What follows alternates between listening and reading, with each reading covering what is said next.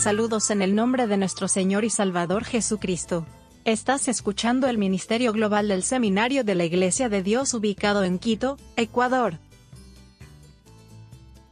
Amigo, estás escuchando nuestra presentación del libro La imitación de Cristo.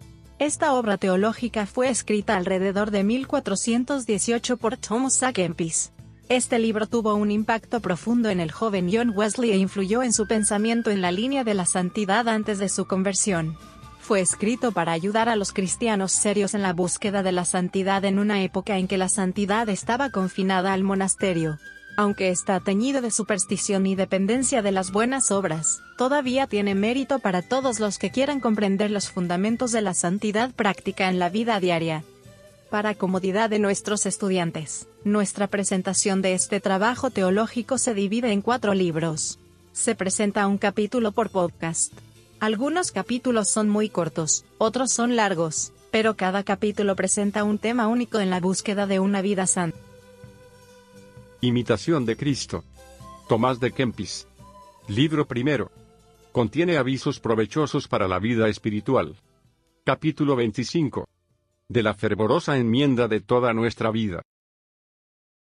Vela con mucha diligencia en el servicio de Dios, y piensa de ordinario a qué viniste, y por qué dejaste el siglo.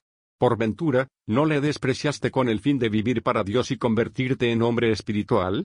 Corre, pues con fervor a la perfección, que presto recibirás el galardón de tus trabajos, y no habrá de ahí adelante temor ni dolor en tu fin. Ahora trabajarás un poco, y hallarás después gran descanso, y aún perpetua alegría. Si permaneces fiel y diligente en el servir, sin duda será Dios fidelísimo y riquísimo en el pagar.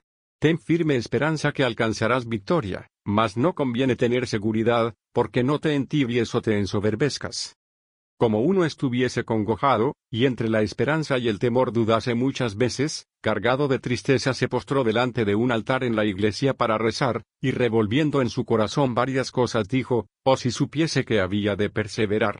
Y luego oyó en lo interior esta divina respuesta, ¿qué harías si eso supieres? Haz ahora lo que harías entonces, y estarás bien seguro. Y al punto, consolado y confortado, se ofreció a la divina voluntad, cesó su congojosa turbación, y no quiso más escudriñar curiosamente para saber lo que le había de suceder, pero anduvo con mucho cuidado de saber lo que fuese la voluntad de Dios, y a sus divinos ojos más agradable y perfecto, para comenzar y perfeccionar toda buena obra. El profeta dice, Espera en el Señor, y haz bondad, y mora en la tierra, y serás apacentado en sus riquezas. Detiene a muchos el fervor de su aprovechamiento el temor de las dificultades o el trabajo de la batalla. Ciertamente aprovechan más en las virtudes aquellos que más varonilmente ponen todas sus fuerzas para vencer las que le son más graves y contrarias, porque allí aprovecha uno más, y alcanza mayor gracia, a donde más se vence y se mortifica en el espíritu. Pero no todos tienen igual ánimo para vencer y mortificarse. Mas el diligente y celoso de su aprovechamiento será más fuerte para la perfección, aunque tenga muchas pasiones, que el de buen natural si no pone cuidado en las virtudes. Dos cosas especialmente ayudan mucho a enmendarse, conviene a saber, desviarse con esfuerzo de aquello a que inclina la naturaleza viciosamente, y trabajar con fervor por el bien que más necesita.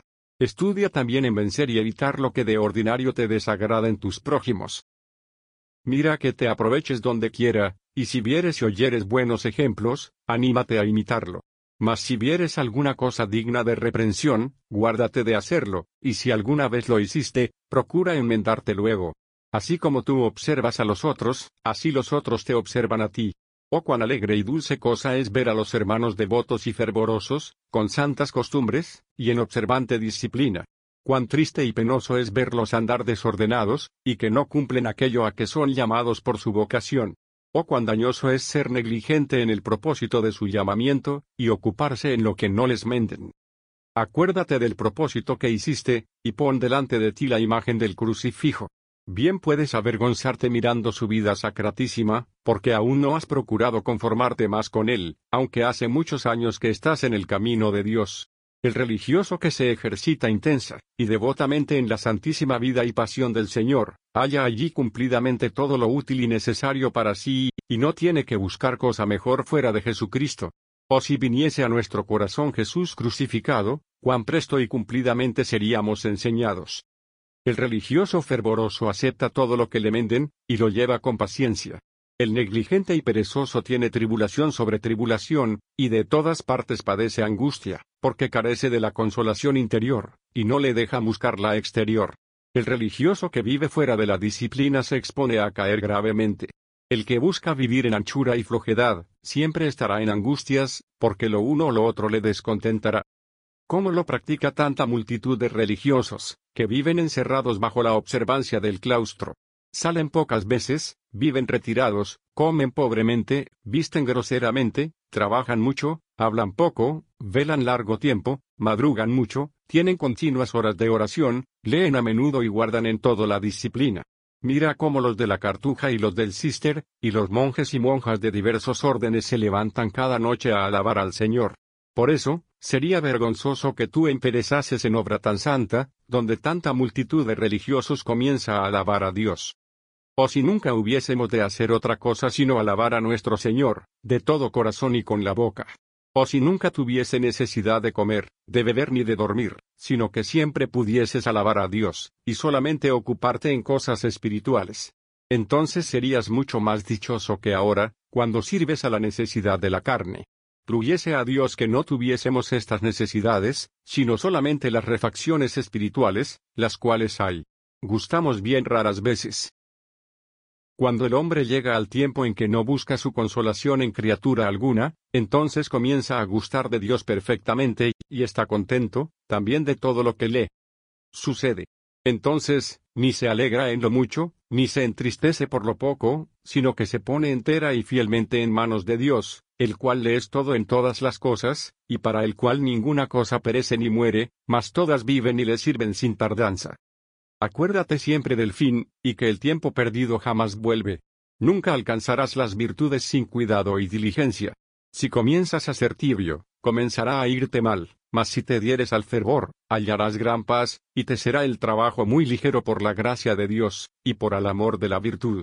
El hombre que tiene fervor y diligencia, a todo está dispuesto. Mayor trabajo es resistir a los vicios y pasiones, que sudar en los trabajos corporales. El que no evita los defectos pequeños, poco a poco cae en los grandes. Gozarás siempre a la noche, si gastares bien la vida. Vela sobre ti, excítate y amonéstate a ti propio. Sea de los otros lo que fuere, no te descuides de ti. Tanto más aprovecharás cuanto más violencia te hicieres. Amén. Gracias por escuchar nuestro podcast de seminario. Si eres estudiante de nuestro seminario, y quieres una copia impresa de la imitación de Cristo, por favor contacta al hermano Timoteo. Únase a nosotros la próxima vez para obtener más enseñanzas cristianas maravillosas.